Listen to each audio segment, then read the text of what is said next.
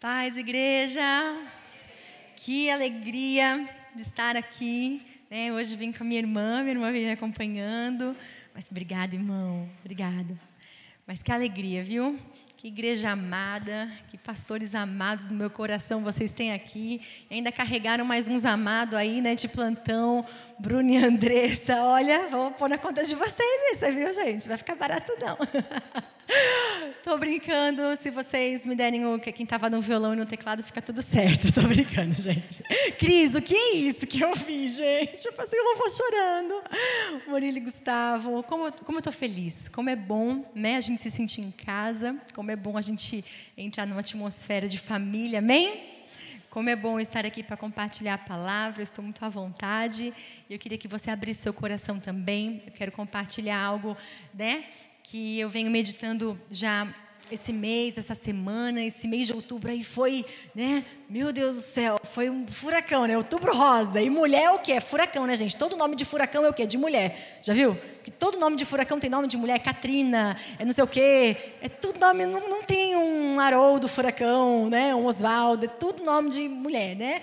Então, outubro rosa é daquele jeito, né? Foi um tufão aí, um mês. Mas é tão bom estarmos aqui e eu estava meditando no que nós iríamos compartilhar hoje. Eu quero que a palavra, né, chegue aí ao seu coração de uma forma rema, de uma forma gostosa, né, de uma forma que a gente, que você consiga entender. Deus tem sido tão pontual no que Ele tem ministrado ao longo do mês, é, ao longo dos dias, de meses para cá, eu acredito, né? Sei que nós estamos aí dentro de uma programação de mulheres, né? O pastor falou que colocou os homens para trabalhar, né? Para as mulheres aí. Uma, uma salva de palmas para os homens, hein, irmãs? Vamos. Vamos elogiar, né? Vamos, vamos incentivar que continue assim por muitos domingos aqui nessa casa de oração. Né, gente? Mas parabéns a eles, né, pastor Vanessa, né? É, é, glória a Deus, né? Que continue assim, né? Hã? É bom. É bom que vocês podem expandir para casa também, amados. Isso que a pastora Vanessa está falando. Se você sentir vontade de servir sua esposa em casa, fique à vontade hoje fazer a janta, né? Amém, pastor Denis? É... Aleluia. E então, brincadeiras à parte, né, querido? Mas a gente se sente tão em família que a gente acaba aí brincando. Mas esse mês, esse mês de meses para cá, na verdade, Deus tem bradado ao nosso coração tantas coisas, como igreja, né? Como homens e mulheres de Deus. E eu quis dizer que por mais que exista uma programação, né, que as mulheres estejam aí de uma maneira excelente fazendo hoje, a palavra não é só para as mulheres, mas acredito que a palavra é para toda a igreja. Então, abre seu coração, porque a semente da palavra é sempre boa, a diferença está na terra, né? A palavra diz que existem sementes que caem à beira do caminho, existem sementes que caem em meio aos pedregais, mas existem sementes que caem em terra boa. E quando uma semente cai em uma terra boa, o que acontece? Ela floresce. Assim são as palavras lançadas em nossa vida. As palavras que nós lançamos e as palavras que são lançadas sobre nós. Elas são como sementes você já percebeu, não sei se você já se pegou pensando, se observando em alguma decisão, em alguma atitude, algum comportamento que você já teve, e quando você se olhou no espelho, você falou assim: Meu Deus, eu sou reflexo de Fulano, eu pareço com meu pai, eu estou parecida com minha mãe, eu estou fazendo igual ao Fulano. Ou às vezes lá atrás, na sua infância, na sua juventude, ou nos dias de hoje, você passou por uma situação, uma frustração, um choque, um trauma emocional, e você vê que hoje o seu comportamento é reflexo de palavras que falaram contra você, contra a sua família, contra né, a sua identidade. Então, sementes são assim, elas germinam na nossa vida. Então, que a palavra do Senhor possa cair hoje numa boa terra, que é o seu coração. Amém? E eu queria começar falando de uma ligação que eu recebi há umas duas semanas e eu recebi uma ligação de uma pastora muito querida do meu coração. E essa pastora me ligou e falou assim: Pastora, eu, eu queria compartilhar com você um sonho que eu tive. Eu estou muito preocupada. Eu falei assim: Amém, né? E ela falou: vou te mandar um áudio, porque eu tenho três filhos, né, gente? Meu Deus. Um de 10, uma de 7, uma de 4. O áudio tinha seis minutos. Quando é que a gente para para ouvir? Só se for três da madrugada, né, gente? Então, se você manda um áudio para alguém de 6, 7 minutos, gente, sente Deus falar com você agora, por favor, gente. Não quero que a pessoa responda logo, né? Ela falou assim: então vou te mandar um áudio, mas assim, responde quando der. Eu falei: claro, né, amiga? Com certeza. E naquele áudio, eu coloquei aquele áudio para ouvir. E ela começou a compartilhar que ela, né, ela teve um sonho onde ela estava com o marido dela, era um casal de pastores. Ela falou assim: Nós estávamos numa casa muito grande, não era uma igreja, era uma casa, era nossa casa, a casa da nossa família, não era nossa casa, mas era nítido que nós morávamos naquela casa em família. E eu estava, né, olhando para a janela de fora e existiam ondas, muitas ondas, muita chuva, muito vento. Existia um mar muito grande e ele estava muito revolto, muito tumultuado né? E aí eu abraçava o meu marido, né? E falava assim: Meu Deus, olha a tempestade que vem lá fora. E quando essa tempestade meio que se acalmava, eu avistava alguns barcos vindo na direção dessa minha casa, como se fosse uma casa de praia. E quando eu avistava esses barcos, eu virava para meu marido e falava assim: Olha, eu acho que são espanhóis, imigrantes, estrangeiros. Ela usava essa palavra. Eu acho que são estrangeiros que estão vindo para nos ajudar porque essa tempestade está assolando né, a nossa casa. E quando eles se aproximavam, conforme eles ficaram mais perto, ela conseguia ouvir a conversa deles. E de repente ela começou a ouvir eles dizendo assim: Nós chegaremos nessa terra, mataremos os homens, iremos levar cativos as mulheres e as crianças. Então, naquele sonho, ela começou a se desesperar. E ela falou que abraçava o marido dela, começou a chorar, chorar. E ela falava, não, não. E chorava pelas crianças, e chorava pelos homens, né? Que, que, que, pelo marido dela, mas existiam outras casas também. E ela falou assim, pastor, eu acordei. E eu acordei com esse espírito de intercessão no meu coração. Foi um sonho muito real. Eu acordei nervosa, acordei chorando, acordei já, né? Fui orar ao Senhor. E, e eu senti de compartilhar com você. Nós vamos estar orando com a igreja, mas eu senti de compartilhar, para que nós possamos nos levantar em oração. Hoje de manhã eu estava conversando com uma moça que teve um outro sonho. E ela chegou para mim super temerosa e falou assim: Pastora, eu tô, tô, muito, tô preocupada porque eu tive um sonho. E ela me contou o sonho. Ela falou: Meu Deus, isso significa o quê? Que minha casa vai ser destruída? Significa que minha família vai acabar? Significa que as pessoas, né? Às vezes você fica ali, você não sabe que, meu Deus, qual é o significado? E você começa. Eu falei: Calma, calma. O sonho, às vezes, é Deus nos convocando para cima de um muro, para que nós possamos olhar de cima uma situação que está acontecendo, que se nós não nos posicionarmos, pode vir a acontecer na nossa vida. Não sei se você conseguiu entender, vou falar novamente. Os sonhos, as situações que, que acontecem, que bradam em nosso coração, em nossa alma, que nos compelem, sabe? Não quer dizer que aquilo vai acontecer de uma forma emergente, mas pode acontecer se nós não nos levantarmos, não nos posicionarmos a nossa geração e não assumirmos a posição de intercessores dessa geração. Amém? Você está entendendo? Então, quando Deus nos chama a um posicionamento, Ele está falando assim: ó, sobe aqui nesse muro. É como se nós estivéssemos aqui nesse nível e de repente Ele fala assim: ó, sobe aqui nesse muro. Aí você subiu o nível e você. Desculpa, né, gente? Tá no online, eu não vou me movimentar, Nath, desculpa. Mas é, é difícil gente não movimentar, eu me movimento bastante, mas vou tentar focar aqui. Ele falou: sobe aqui o muro, e aí você consegue ver de cima a situação.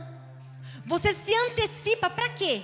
Para que você consiga se posicionar, para que você consiga se resguardar, para que você consiga eh, se preparar para aquilo que pode acontecer, mas pode não acontecer se você estiver ali para defender o seu território.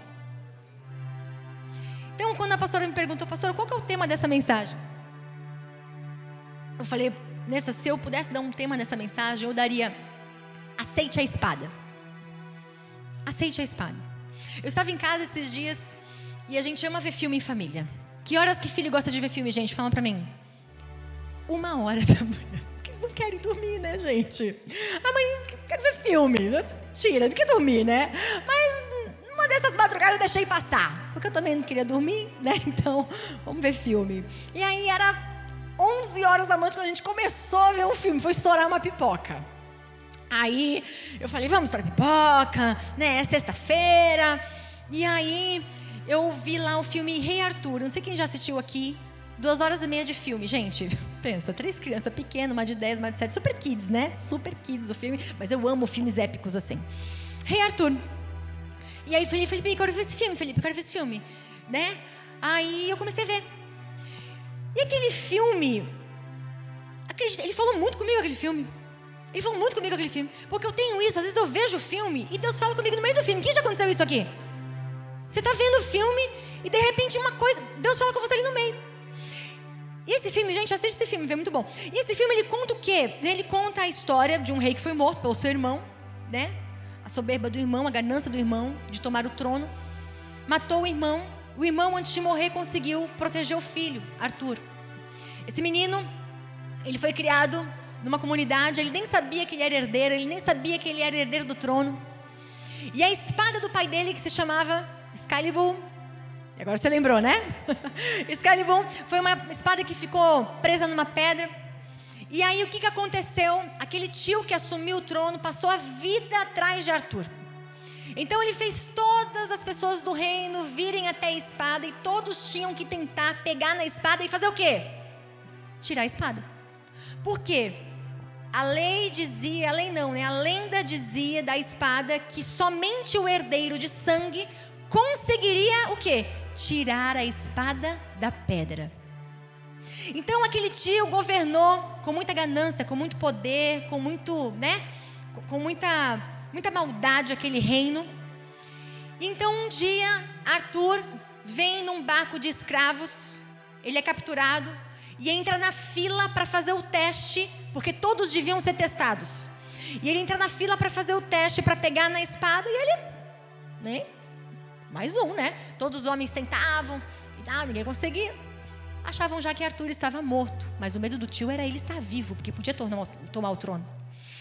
E aí, de repente, quando Arthur chega na frente da espada, ele põe a mão, algo acontece.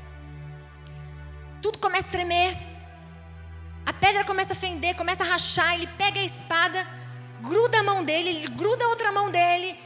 Um brilho no céu acontece, a espada começa a sair, sair, e ele desmaia no chão porque ele não aguenta o poder e a força daquela espada.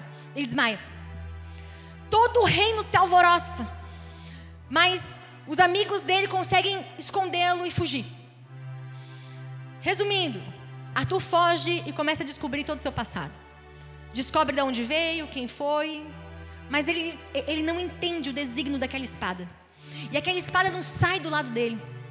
E ele começa a ver que aquela espada traria muita dor para ele, porque ele começou a perder pessoas amadas, porque as pessoas queriam capturar aquela espada. As pessoas queriam Arthur morto. Ele precisava morrer para que aquele reino continuasse na mão do tio. E aí Arthur, ele começa a ser treinado. Ele começa a ser treinado como um guerreiro, agora focado para ser rei.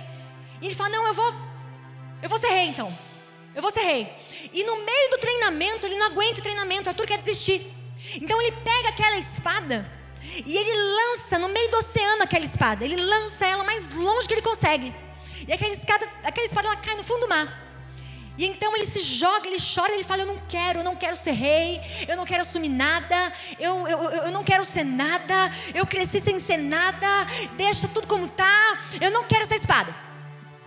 E aí ele volta para o esconderijo onde ele está sendo treinado para a guerra, para assumir o que lhe é de direito, o trono. Quando ele volta, a espada estava lá. Aí ele fala: O que essa espada faz aqui? Acabei de jogar no meio do oceano. Aí aparece os treinadores dele, dizendo: Você não vai conseguir fugir. Ela pertence a você. Você pertence a ela. Ela só corresponde ao seu comando. Na mão de mais ninguém ela funciona. Ela está descrita para você. E eu acho que sei que você já entendeu o que eu quero dizer, mas eu vou explicar, amém? Tem gente aqui que já vai pôr no Rei Arthur, né, gente? Em casa já vai assistir, né? Aleluia. Deus falou muito comigo, querido. Porque tem uma hora nesse filme que ele está tão desesperado, ele está tão ferido, machucado, ele está tão sangrando. Ele grita de tanta dor, ele dá um berro: Eu não quero ser rei. E aí a voz do oceano, a espada se levanta e ela grita: Aceite a espada. E então ele volta machucado para o campo. Ele fala: já que eu não vou conseguir fugir, então eu vou ganhar essa guerra. E a tu pega a espada e vai lutando e vai desbravando e depois você vai assistir no filme lá. Mas o que eu quero dizer? Quando a palavra diz que nós somos herdeiros, embaixadores de Cristo. Existe uma missão designada para cada um de nós, mas como Andressa começou aqui falando, os tempos são de guerra. Os dias são maus. Os dias são difíceis, os dias são de guerras, e o que a gente sente é que nós estamos mais em um campo de treinar, mas querendo fugir da espada. querendo fugir, assim, de uma, de uma guerra literal. A gente fica, sabe, tentando se esquivar, vendo onde tem menos pressão, vendo onde tem menos ataque, vendo, sabe, onde está mais calmo não, porque um, um é muito extremista, o outro é muito posicionado. Não, eu não quero me envolver muito nessa confusão. Eu não quero me posicionar muito. Não, eu sou neutro. Quem é neutro não é nada, gente. ou você é posicionado, ou você não é nada. Porque quem é neutro não é nada. Nós somos chamados para ser posicionados. Nós somos convocados para uma missão. Na nossa geração, nesse tempo, e nós precisamos entender de uma maneira urgente e clara que nós somos um alvo dessa perseguição. Existe sim alguém tentando tomar o seu trono como herdeiro do reino de Deus. Porque a palavra diz que nós somos embaixadores nessa terra. Não é isso que nós cantamos aqui? Eu tenho um chamado de o evangelho anunciar, eu fui escolhido do ventre da minha mãe, eu sei que Deus não abre mão de mim, eu tenho um chamado. Nós acabamos de cantar aqui. Eu tinha um pastor que dizia assim: Olha, a hora que a gente mais mente é a hora do louvor. Eu falei, sério, pastor, dá para mentir? Não, não vai dá. A gente canta um monte de coisa que a gente não está afim de viver. Mas a gente acabou de cantar aqui. Então, nós precisamos entender que no tempo que nós estamos vivendo, querido, você não nasceu no tempo errado, na geração errada. Tem gente que fica assim, ah, eu acho que quem viveu nos anos 70 viveu melhor. Ah, mas eu preferia tanto os anos 60. Ah, eu acho que eu preferia os anos. Mas nós estamos nesses anos aqui. Foi isso que Deus calculou para nossa família, foi isso que Deus calculou para nossa vida. E nós estamos cercados sim de situações desafiadoras. Nós vemos aí uma onda, não só de mulheres, mas de homens também, à beira de uma depressão, de uma síndrome do pânico, dependente de remédio. É, é um sistema que te cerca com pânico e medo de todos os lados. São pessoas que vão para casa e muitas vezes me procuram e falam assim, pastora, quando eu olho no espelho, eu escuto uma voz falando assim: olha, se mata. Se mata. Então eu quero que você entenda que existe um ambiente de guerra à nossa volta, mas ao mesmo tempo que existe um ambiente de guerra, preste atenção, existe uma convocação para você assumir a sua posição. Então, por mais que você fuja daquilo que Deus quer entregar para você, isso que Deus quer te entregar vai te perseguir. Vai te perseguir, porque o amor de Deus é assim, não é? Ousado, que nos persegue, que nos alcança, e é isso, o que Ele tem para nossa vida nos persegue. Nós não conseguimos viver em plenitude enquanto nós não, o que? Nos posicionamos dentro daquilo que Deus criou para nossa vida. Então, eu quero que você entenda hoje que nós não, não temos que ser refém do medo de uma sociedade caída. Tem gente que não, tem gente que acorda faz o quê? Liga no Datena, gente, nada contra o Datena, mas não dá pra ver Datena o dia inteiro, né, gente? Porque senão você fica com medo da padaria. Tá, gente, assim. É jornal, é notícia ruim, é noticiário, é, é morte, é tal, é pandemia, é mal. É, aí você se enche daquilo, se enche daquilo. Daqui a pouco o que você tem dentro de você? Desespero, medo. Então, veja, eu quero que você entenda aqui. Primeira coisa, dentro de um ambiente de caos, de um ambiente de guerra, há sempre um lugar que Deus preparou para você que não é um lugar neutro. Presta atenção, não é um lugar neutro. Porque um lugar neutro seria um lugar que você não deveria fazer nada. Amém? E nós não, não existe esse lugar. Não existe esse lugar, um lugar neutro que eu não tenho que fazer nada. Não existe. Então, dentro do do ambiente de guerra, existe o lugar da sua posição. Que existe uma espada te esperando. aquilo que Deus quer entregar para você. E claro que o sonho, né, quando essa pastora compartilhou o sonho comigo, é isso mesmo que tem acontecido. Quero falar com as mulheres aqui. Como o sistema tem se levantado contra a nossa maternidade, sim ou não? Intensamente. Você quer ser extremista hoje? É só você defender a família. Defenda a família, você é um extremista. Defenda seus princípios e valores, você é um extremista. Defenda o casamento, você é extremista. Então veja, existe claramente, claramente um sistema que quer te demolir. Quer te demolir. Quer é, é, é intencional isso. É intencional os programas que é colocado para você assistir. É intencional, gente. É tudo intencional. Mas nós precisamos entender que existe, dentro de toda essa situação, todos nós estamos aí numa retomada. A humanidade está numa grande retomada, não somos só nós, o mundo inteiro.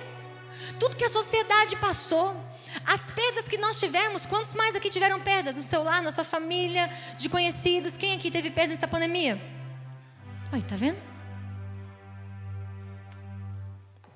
Nós somos reconstruídos. Nós somos reconfigurados, reprogramados. Mas é literalmente isso que o inimigo se levanta para fazer o quê? Ele vem para matar os valentes. Ele vem para matar os valentes. Ele vem para matar os valentes da nossa casa, sabe? Com alto feminismo, enfim, não sei. Com empoderamento feminino. Eu costumo dizer que na verdade nada que a sociedade diz é novidade, porque a Bíblia já diz sobre mim isso há muito tempo. Então, assim, a sociedade vem e fala assim: meu Deus, mulher, você não depende de ninguém. Ah, a Bíblia já disse: depende de Deus, não depende mesmo de ninguém. Aí a sociedade vem, não, porque você é maravilhosa, poderosa, meu Deus, você tem muito poder. Nossa, não, eu sei disso, a Bíblia já diz que eu sou maravilhosa, virtuosa, poderosa, cheia de dom, talento, dádiva de Deus, porque eu sou princesa, gente. Não tem nada que a sociedade está me dizendo que é novidade para mim. Desculpa, mundo, né? Desculpa. Então, mas o que acontece? Como a gente não tem noção do que a palavra diz, qualquer coisa é novidade. Você já percebeu isso? Como a gente não tem noção de quem Deus disse que nós somos. Então, quando a gente escuta alguém falar, Felipe brinca muito com a Nicole, né? Minha menina de sete anos. Aí ela voltou às aulas, e aí um amiguinho, né, antes da pandemia estudava junto, daí depois foi embora para outra cidade, agora voltou. E ela chegou em casa esses dias, ai pai, fulano voltou. Olha, pai, hoje o fulano falou que eu sou linda. Ele falou, e daí? Eu falo que você é linda todo dia. Gente, olha, meu Deus. Eu falei, nossa, Felipe, por que você alterou a voz? Ela só fez um comentário, calma. Entendeu, Nicole? Todo dia. Mas olha só, o que o pai diz para a filha todo dia, ela vai escutar na rua e vai ser novidade. Agora, quem não tem um pai para dizer todo dia, procura alguém na rua para falar assim: alguém me acha linda? Alguém. Esse é o nosso problema de identidade com Deus. O pai, ele, ele, ele tem uma identidade sobre mim. Mas pela minha falta de conhecimento da identidade, eu aceito o quê? Opiniões externas. Então, quando realmente essa pastora compartilhou esse sonho comigo, é exatamente isso. Mulheres totalmente sem direção, totalmente perdidas, sabe? A gente vive aí na sociedade do, do, do, do, do porta-retrato, a família Doriana. O que, que é a família Doriana?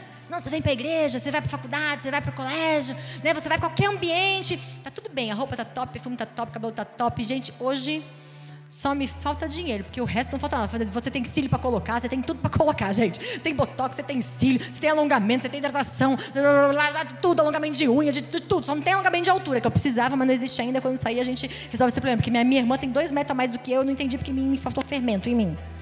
Então, quando tiver alongamento de altura, alguém me conta, que eu vou precisar. Então, veja. Então, só, só nós temos tudo para mostrar para os outros que nós somos perfeitos. Mas na verdade, o conhecimento do nosso interior, que é aquilo que nos sustenta nos dias de tempestade, essa geração não tem. Aí nós começamos a ver mulheres perdidas. Aí nós começamos a ver jovens perdidas. Jovens que não sonham em construir família, jovens que não sonham em ser mãe. Para que ser mãe? Para? Jovens que não querem casar. Por quê? Por quê? Porque a sociedade ela vai desconstruindo, ela vai desconstruindo, ela vai desconstruindo. E ela vai potencializando o seu eu. E naquele sonho ela falava assim: olha, os homens eram mortos, claro. Porque do homem vem o quê? Vem a proteção. Mas a sociedade tem desconstruído isso. Você não precisa disso para ter proteção. Sabe aquela frase assim? Se você tiver um vírus de palmito em casa, a gente chama o marido.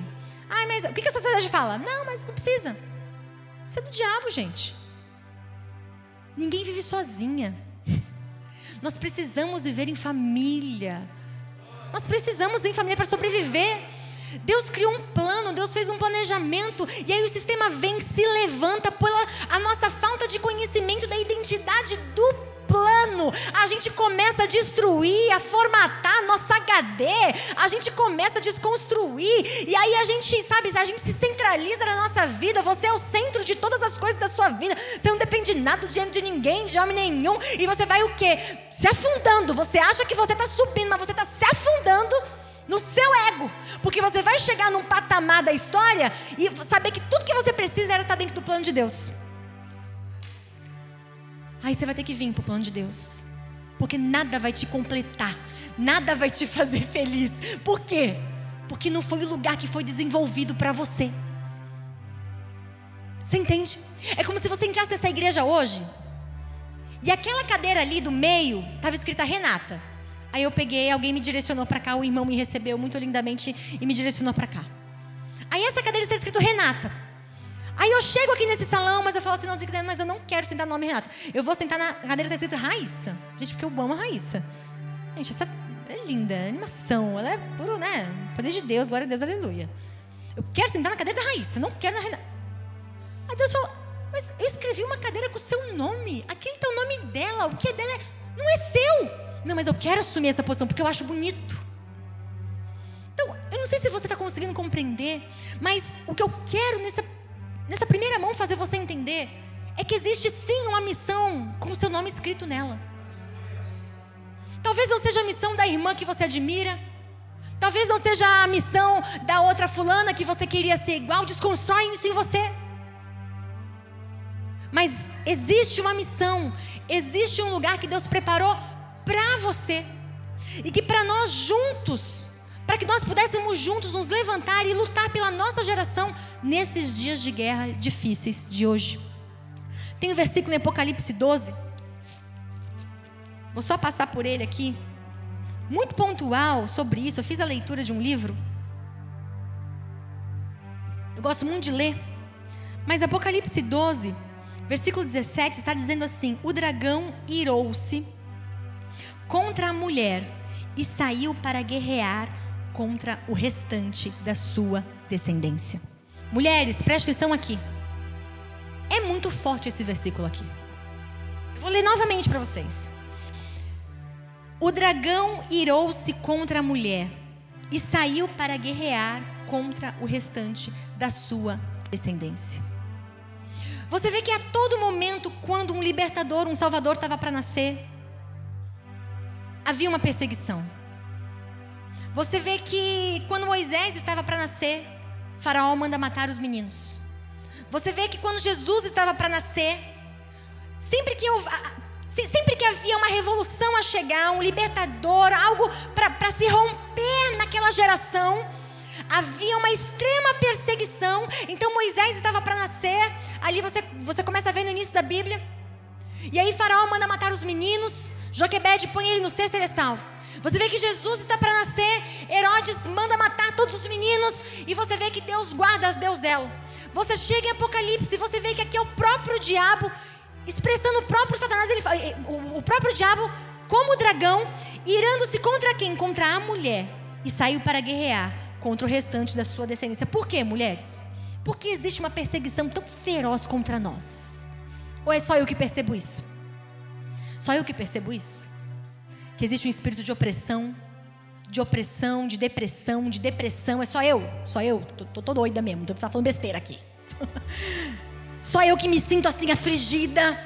Só eu que me sinto assim, às vezes na semana carregando um choro. Só eu que me sinto estressada às vezes, não sei porquê. Só eu que me sinto às vezes, meu Deus, eu não vou conseguir equilibrar toda essa família, todo esse lá. Meu Deus, me ajuda, me tira daqui. Só eu. Porque existe uma perseguição contra você. Isso é muito claro. É muito claro. Porque mulher é geradora de vida, mulher é geradora de sonho. Mulher é coluna, mulher é equilíbrio. Mulher ela gera atmosfera. Então, eu quero dar uma notícia para você, mulher, hoje. Você é um alvo a ser destruído. Olha só. Que palavra de Deus. Não tem glória a Deus, aleluia nessa hora, né, gente? Mas a melhor notícia não é essa. É o que eu disse tudo antes disso.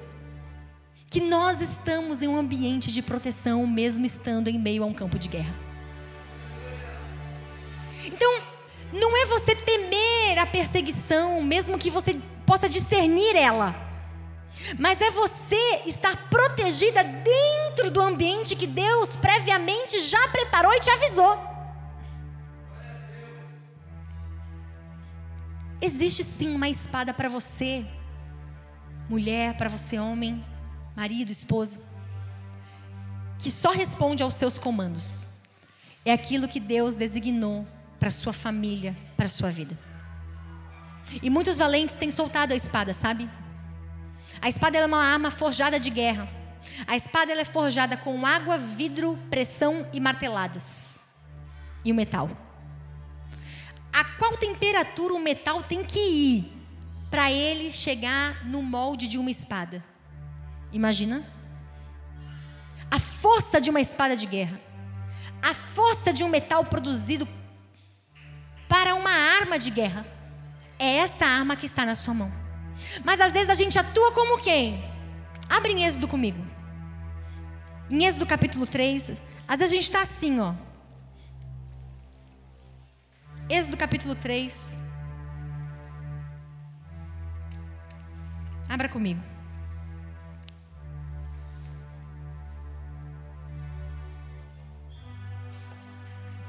O que acontecia aqui em Êxodo? Deixa eu falar o contexto aqui. Existia uma pressão sobre o povo de Deus ali no Egito. O povo estava aprisionado, amedrontado, escravo, trabalhando além da sua jornada, sendo oprimido pelo sistema faraônico. O que é o sistema de Faraó? É o mundo. Quando você vê, fala do Egito, você fala sobre o mundo, você fala como o mundo oprime o sistema, o sistema faraônico, ele fala do sistema do mundo, o sistema que nos torna refém, que nos oprime, que nos deprime, que nos pressiona, que quer que a gente desista. Então, o Egito representa isso. E o povo de Deus estava lá dentro. E Deus precisava de um libertador que tinha saído de lá. Moisés cresceu no palácio, mas ele fugiu para o deserto. Deus treinou Moisés no deserto. Ele teve encontro com Deus numa saça. Deus convoca Moisés para um chamado. Deus dá uma espada só Moisés, eu tenho uma missão para você. Presta atenção aqui. E eu sei que não somente eu, mas pessoas que estão aqui já sentiram a convocação de Deus para algo que Deus tem na sua vida e que muitas vezes você ainda não assumiu na íntegra. Por medo, por incerteza, por indecisão. E aí começa uma conversa de Moisés com Deus. Porque Deus tem uma missão para Moisés. Porque Deus tem uma convocação para Moisés. Deus quer levar Moisés para uma posição. Na verdade, Deus vai levar Moisés para uma guerra daquelas. Top das galáxias. E aí Deus convoca Moisés para um posicionamento. E aí a gente entra em Êxodo 3, que é a conversa de Deus e Moisés. E vamos ver aqui. E aí no versículo 10, capítulo 3, vai dizer: Vá, pois, agora, eu o envio ao Faraó para tirar do Egito meu povo, os israelitas. Moisés, porém, respondeu a Deus: Quem sou eu para apresentar-me ao Faraó e tirar os israelitas do Egito? Gente, Moisés já começou mal, né? Porque assim, gente, depois de viver tudo que ele viveu, gente, vamos lá, gente. O cara tá lá no deserto, tá cuidando das coisinhas do sogro lá. Aí de repente parece uma sassa lá que não se consumia, queimava, queimava, queimava. O próprio Deus, gente, uma, ali um milagre, é uma experiência. E aí o Deus vem e fala com ele, convoca ele. E o que, que Moisés faz? ele nega. Ele, ele, ele nega, ele fala assim: Eu? Quem sou eu? A primeira desculpa de Moisés fala assim: O Senhor quer dar uma missão para mim? Deus, quem sou eu? Aí o mais legal é que se fosse a gente falando com Moisés, vamos lá, gente. Se fosse a gente, né, século 21 falando com Moisés. Não, Moisés. Você fica aí se menosprezando, você é bonito, você é valente, você é corajoso, você vai conseguir. Aí mais engraçado é que Deus não faz nada disso. Deus concorda com Moisés. Vem comigo aqui. Moisés fala assim no versículo 11: Moisés, porém, respondeu a Deus: Quem sou eu para apresentar-me ao Faraó e tirar os israelitas do Egito? Deus afirmou, versículo 12: Eu estarei com você. Ou seja, Moisés, é, tu não é ninguém mesmo, mas vem comigo que eu sou o Criador. Não teve assim uma conversa igual Josué, sabe? Moisés, seja forte e corajoso, eu tô contigo. Não, com Moisés foi na lata.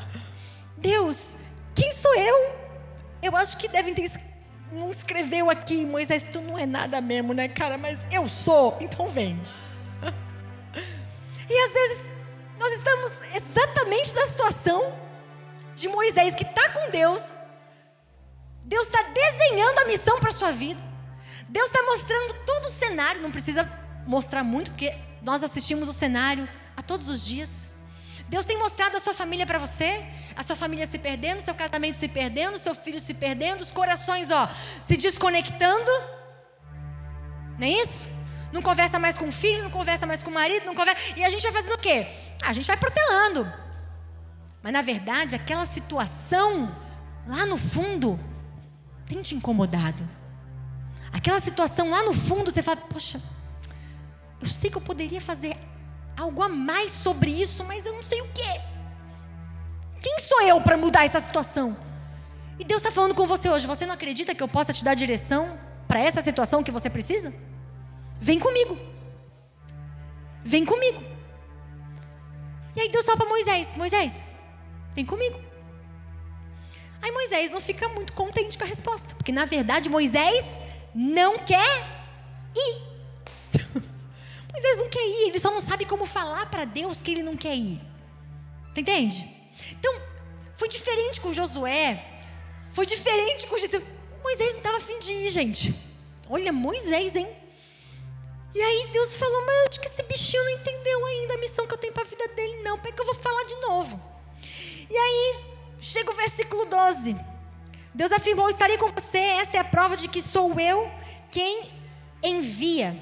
Quando você tirar o povo do Egito, vocês prestarão culto a Deus neste monte. Versículo 13. Moisés perguntou: Quando eu chegar diante dos israelitas e lhe disser: O Deus dos seus antepassados me enviou a vocês, e eles me perguntarem: Qual é o nome dele? O que, que eu vou dizer? Gente, a segunda desculpa de Moisés. Olha só, Deus quer entregar uma missão na mão dele. Deus está chamando Moisés para algo importante, para que ele pudesse ir até ali o povo e, e, libertar aquele povo. E Moisés falou: Olha, primeiro, quem sou eu? Segundo, agora, o que, que eu vou dizer? Segunda desculpa de Moisés, mas não parou aí, gente. Você já pediu alguma coisa para alguém que não quer fazer o que você está pedindo? Sim ou não? Gente, joga nível Deus agora. Só joga nível Deus. Deus solicita uma coisa. Mas eu quero te fazer pensar que às vezes você faz isso com Deus. Às vezes nós fazemos isso com Deus. Deus coloca uma situação na nossa frente. O casamento está acabando. A depressão está te consumindo. A ansiedade está te consumindo. Está quase, meu Deus, fazendo tratamento, isso aqui. E você está ali e Deus falando assim: Meu, estou batendo na porta, cara. Tu não quer abrir, você não quer vir para onde eu estou chamando você. Você está indo pelo lado mais difícil, aceita o que eu estou propondo para você. E Moisés falou: Não, não, segunda vez, não, Deus, não. É não. Só que não para por aí. No capítulo 4, no versículo 10, Moisés ainda dá a terceira desculpa. E disse, porém, Moisés ao Senhor: Ó Senhor, eu nunca tive facilidade de falar nem no passado, nem agora que falaste a teu servo. Eu não consigo falar bem, não. Deus. Não era isso que Deus queria. Deus estava convocando Moisés para um chamado. Deus estava entregando uma espada na mão dele. Deus estava entregando uma missão. Pessoas dependiam do sim de Moisés. Um povo dependia da aceitação de Moisés, do posicionamento de Moisés. Por mais que Moisés não quisesse voltar para o Egito. Você sabe o que era o Egito para Moisés? Ele podia ser preso quando voltasse, ele podia ser morto quando voltasse. Ele não sabia o que ele ia enfrentar quando voltasse, porque ele saiu de lá fugido, porque ele matou um soldado egípcio, ele matou um soldado e ele fugiu de lá. Então, o retorno de Moisés para o Egito era um risco de vida para ele mesmo. E Deus queria mandar ele para o perigo. E é muitas vezes assim que a gente entende Deus. Deus, eu vou morrer nessa situação. E Deus fala assim: você não vai morrer nessa situação. Nessa situação eu estou guardando você, filho. O Egito não era para que Moisés voltasse e morresse. O Egito era para que Moisés voltasse num outro patamar, num outro nível de maturidade. Como resgatador, como libertador do povo de Deus. E Moisés fica com essa ladainha, que nós fazemos também. É assim que a gente age. Está lá a sua família, está lá seus filhos, está lá a sua descendência, porque o nosso Deus é um Deus geracional. Eu tenho dito isso. Preste atenção, eu tenho dito muito isso. Eu não vim aqui hoje para contar o testemunho, mas essa pandemia, nós perdemos meu pai e minha mãe. E eu tenho dito que a única coisa que segura a sua vida, querido, é o legado que você recebeu. O legado de uma criação intencional. Porque só eu sei o que eu cresci ouvindo sobre o céu. Só eu sei o que eu cresci ouvindo sobre servir ao Senhor. Só eu sei o que eu cresci ouvindo sobre a eternidade. Só eu sei das pessoas que me paravam e perguntaram assim: Renata, pelo amor de Deus, me conta como você não está numa cama, como é que vocês e seus irmãos prosseguiram, como é que vocês não desistiram, como é que. Eu falo, eu não, tenho, eu não sei te dizer, eu só sei que eu estou no colo de Deus. Então você tem que entender que existem situações, desertos na sua vida que vão vir e Deus não vai impedir que elas cheguem. Deus não, Deus não é o pai que a chupeta cai da boca. Ele então, pera, calma, calma, calma, calma, calma, não chora, não chora, não chora, calma, eu vou limpar a chupeta. Deus nem te dá chupeta, querido. Nem tenã na mamadeira para Deus te dar. Você entende o que eu quero dizer? Nós não estamos na temporada de chupetinã. Está conseguindo entender o que eu quero dizer? Nós estamos no meio de uma situação social de guerra, num ambiente de caos.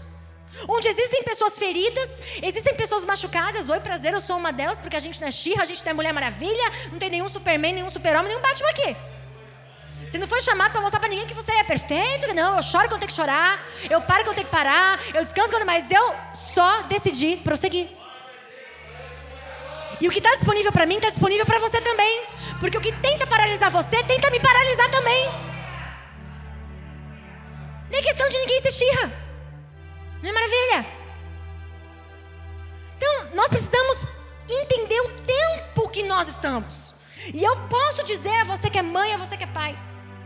A maneira com que os seus filhos vão enfrentar as guerras futuras vai depender de como eles olharem vocês enfrentando as guerras de hoje. E tudo que o diabo quer é que você desista mesmo da tua vida. Desista mesmo da tua família. Desista mesmo do teu chamado. Pegue a espada com o teu nome e fala, pega e lance lá longe no oceano. Pá! Não quero. Não quero essa missão. Deus não perguntou se você quer. Se você não aceitar, você vai se afundar, querido. Porque no meio de guerra não tem campo neutro. Quem é neutro não é nada. Lembra o que eu disse? Quem não é neutro, quem é neutro não é nada. Então veja, você entende? Parece que Deus queria levar Moisés para um ambiente de morte, mas não era. Deus sabia que Moisés estava caminhando para ficar confrontado com a sua própria ferida. Mas Deus precisava que Moisés aceitasse aquela espada. Por quê? Por quê? Vamos lá. Porque tinha um povo esperando por um libertador. Sabe por que às vezes a pressão é grande em nós mulheres? Ou você que é pai de família, sabe? Deus não vai restaurar seu casamento, não. Olha o inferno que você vive. Deus não vai restaurar seu ministério. Sabe, por quê? Porque existe uma geração esperando para seguir os seus passos. Todo aquele povo precisava do posicionamento e da fé de Moisés. Quando Moisés chega a Faraó, depois que ele diz cinco vezes não para Deus, e Deus depois se ira.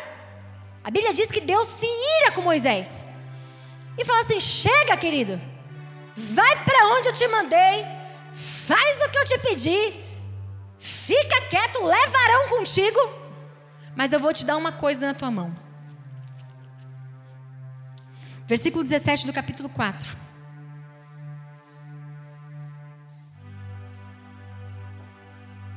Diz assim: E leve na mão esta vara. Repita comigo: vara. Com ela você fará sinais milagrosos. Uh! é. Deus sempre nos entrega algo em nossa mão para nós carregarmos. Era a vara que tinha poder? Não, não faz sentido isso. Não faz sentido um pedaço de pau lá, um galho de uma árvore, mesmo que seja uma oliveira, ter poder. Não. Era o que agia a favor da missão. Uh! Nossa, porque eu sou cheio do poder de Deus. Eu tenho a espada. A espada. Não, você não entendeu. Não é a espada é o que age em prol da missão da espada. Você entende? Não é um amuleto que protege você. Mas eu tenho Deus no meu coração. Que bom. Que bom. Mas isso não te livra da morte? isso não te livra do dia mal? Isso não te faz melhor que ninguém? Todos nós estamos sujeitos às mesmas tempestades. A mesma. Existe uma geração que diz: Meu, mas se alguma coisa de muito ruim acontecer comigo, é porque Deus não está aqui. É mentira isso. É mentira. Porque isso fala de um evangelho triunfalista. Que tudo tem que ocorrer bem para que você sinta Deus. Isso é mentira. E você vai entender que nos dias de hoje, se você pensa assim, você não vai nem conseguir caminhar com Deus. Porque as coisas vão se estreitar. Eu não sei se vocês souberam, mas a empresa Apple, ela foi obrigada a retirar o aplicativo da Bíblia na China. Eu não sei se você sabe também, né?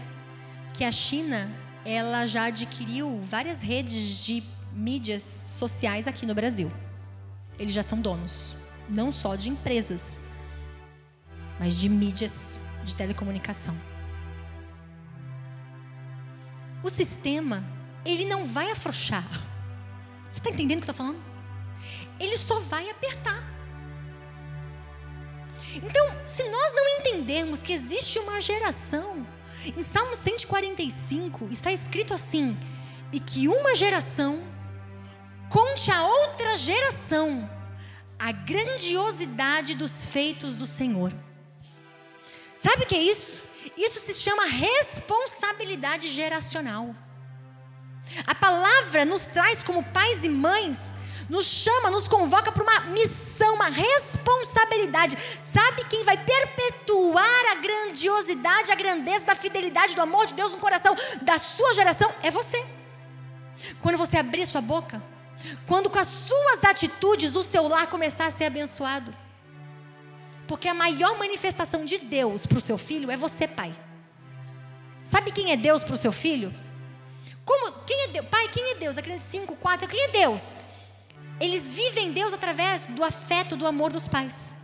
Você sabia disso? Que a identidade e o amor, a paternidade de Deus é revelada através da afetividade de pai e mãe. Por isso, que eu estou cheia de jovem adolescente que nós atendemos, que nós conversamos, que não acreditam em Deus. Aí você senta numa mesa para conversar. Foram abandonados,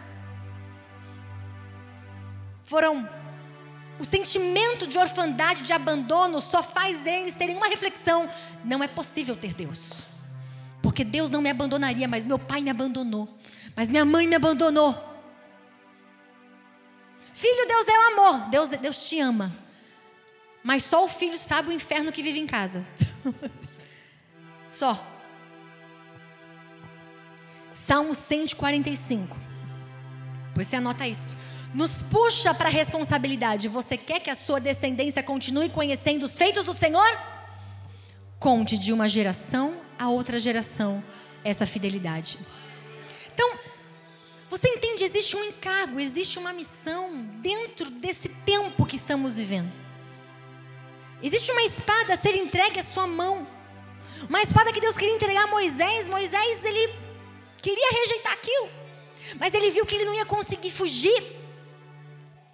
E a gente às vezes está nesse momento de fugir. Quantas vezes eu quis fugir? Deus, dá para ser a vizinha? Deus tem uma irmã tão abençoada na igreja.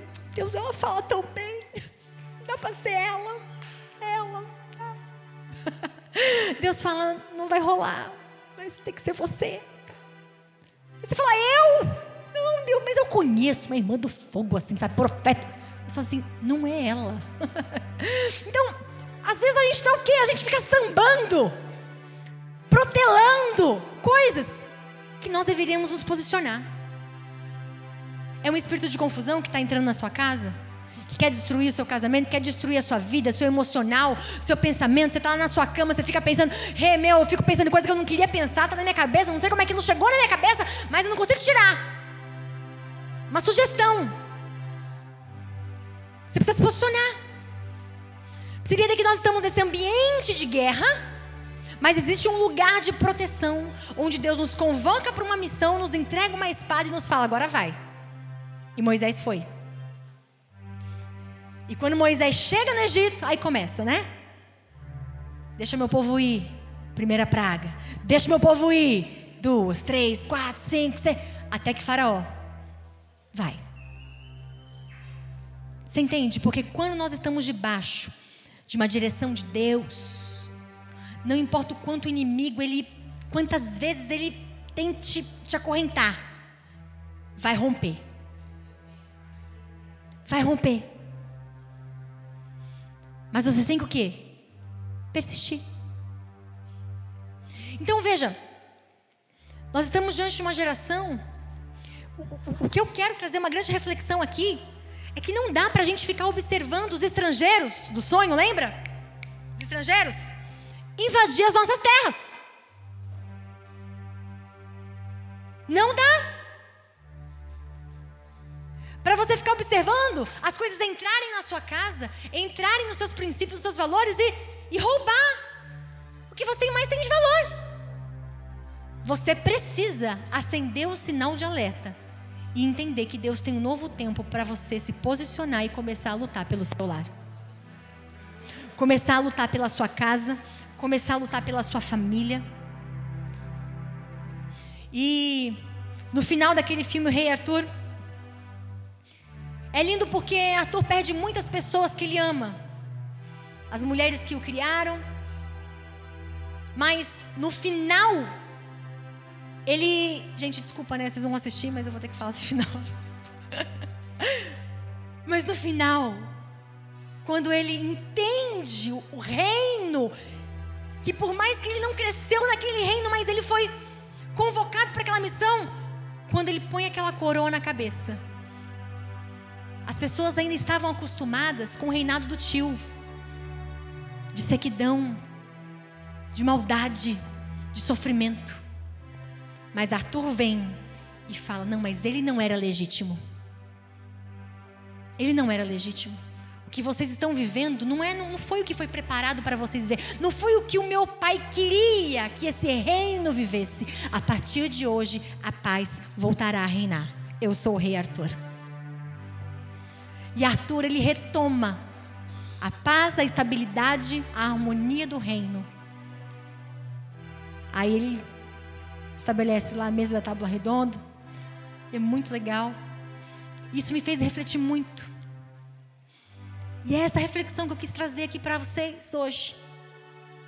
Será que nós temos segurado essa espada escrita o nosso nome em nossas mãos?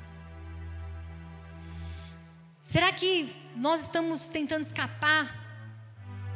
Por muito tempo eu tentei escapar, né? Tem situações que você passa na sua vida que você fala assim: bom, eu vou morrer aqui.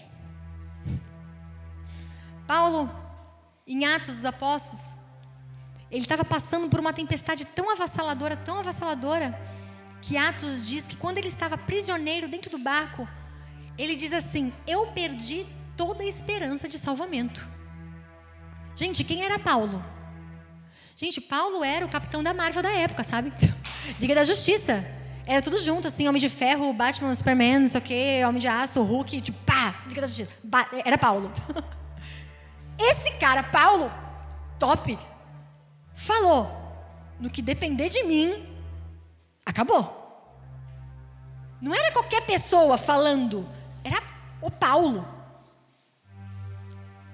E aí, quando Paulo pensa que tudo tinha acabado, Deus já havia dado direção a ele que aquela tempestade era necessária, porque ele tinha uma missão dentro de uma ilha.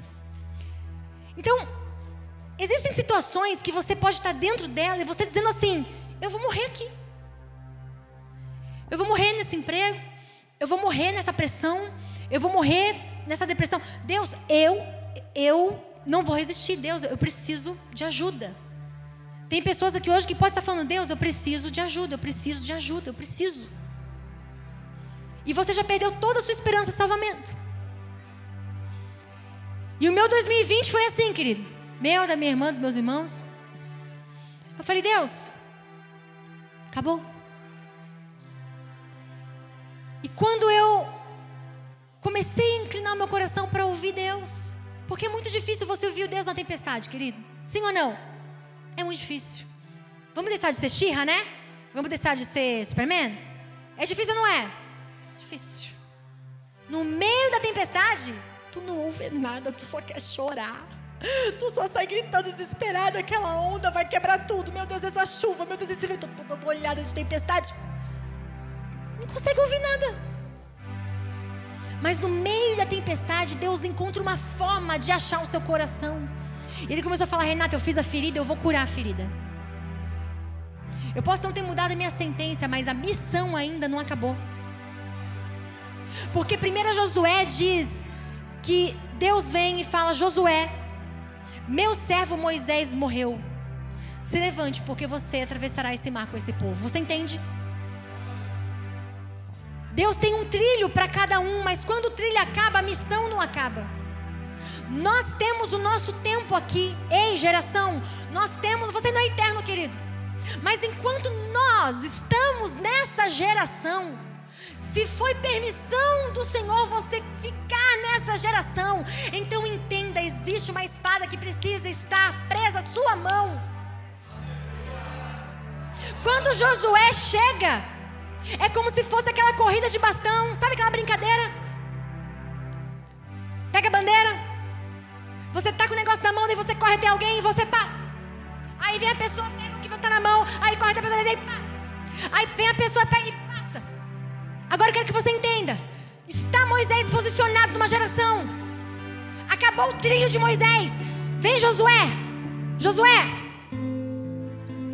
Você entende o que é isso? Que é uma passada de bastão? Existe um ponto do trilho que nós vamos até esse ponto, mas chega um outro ponto do trilho que eu não alcanço mais. E quando eu não alcanço mais, a missão não acaba. Deus traz alguém que vai alcançar. Então, nosso Deus é de geração em geração. Céus e terra passarão, mas a sua palavra não há de passar. As coisas do Senhor são eternas. Porque quando você não estiver aqui, haverão outros para continuar o que você plantou. Então, muito prazer, querido. Na verdade, eu sou apenas reflexo de uma semente que lançaram na minha vida. E estou aqui continuando. Um legado que me foi impresso. Assim como essa geração tem a responsabilidade de pegar a espada, assumir a missão e imprimir em nossa geração o que nos cabe imprimir. Mesmo sendo perseguidos, mesmo sendo atacados. Pastora, é muita pressão. Gente, meu sobrenome é passar pressão. Meu sobrenome é passar pressão. Gente, ninguém foi chamado para viver uma Alice no País das Maravilhas. Ninguém foi enganado aqui, não. A Bíblia é um poço de pressão. Os discípulos, pressão. Os profetas, pressão. Jesus no Getsemane, pressão. E a gente está aqui, ó. Pressão não, Deus. Pressão não. Não, vai rolar. Tem pressão. A vida tem pressão. É pressão na faculdade, é pressão na escola, é pressão no casamento, é pressão quando você tem que sustentar a família, é pressão para criar filha, é pressão para namorar, é pressão para casar, é pressão. Mas essa pressão, ela não pode ser num nível que venha te destruir. Porque até a pressão, ela trabalha o seu caráter no limite certo, entendeu? Quando você sabe enxergar a pressão de uma forma, com uma ótica de Deus, ela forja você no fogo. Aí tá lá. Sadraque, Mesaque e Abednego entram onde? Na fornalha. Aí o rei olha. Eu coloquei três, tem quatro. Ninguém se queimou. Não tem cheiro de queimado. Mas eu tô vendo uma coisa. Eu tô vendo uma coisa. Eu joguei três amarrado. Tem quatro estão solto. A única coisa que o fogo queima é a amarra que te prende. Foi a única coisa que o fogo queimou. O fogo não queimou a roupa, não deixou o cheiro de nada, mas a amarra queimou. Então, a gente tem essa sensação que eu não posso estar na fornalha, eu não posso estar no fogo, não pode sim. Você só não vai estar amarrado. Você vai ter liberdade para caminhar em meio à pressão. Você vai ter liberdade para caminhar em meio ao caos. Você vai ter liberdade, você vai ter autoridade para caminhar em meio de guerra. Deus vai te dar autoridade. Deus vai te dar uma espada na tua mão e você vai entrar e você vai ser a pessoa que quando aceitar aquela missão, vai ter uma geração esperando. Era você que eu estava esperando.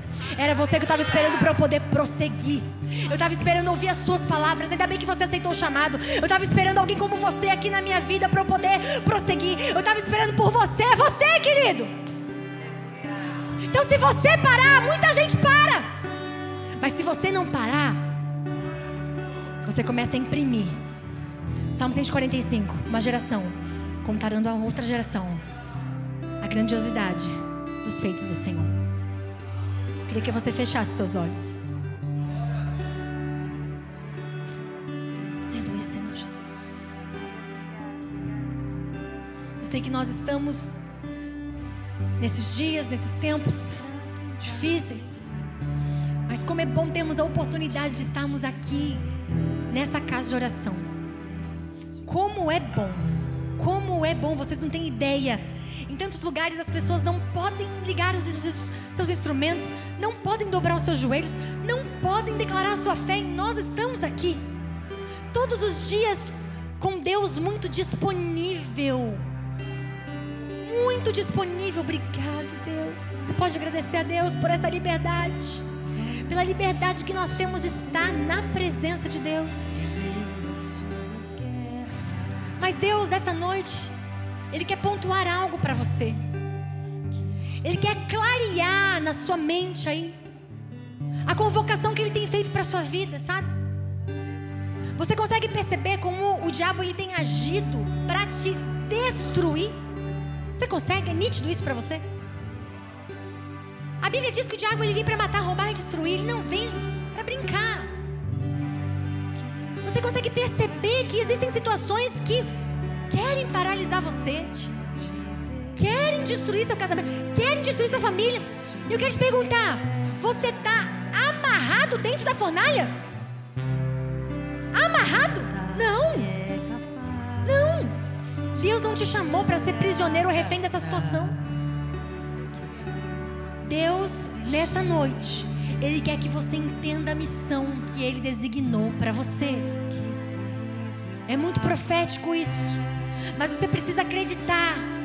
Você não pode querer fugir da missão, você precisa acreditar, aceitar, pegar essa espada sem olhar para trás e caminhar, seguir adiante.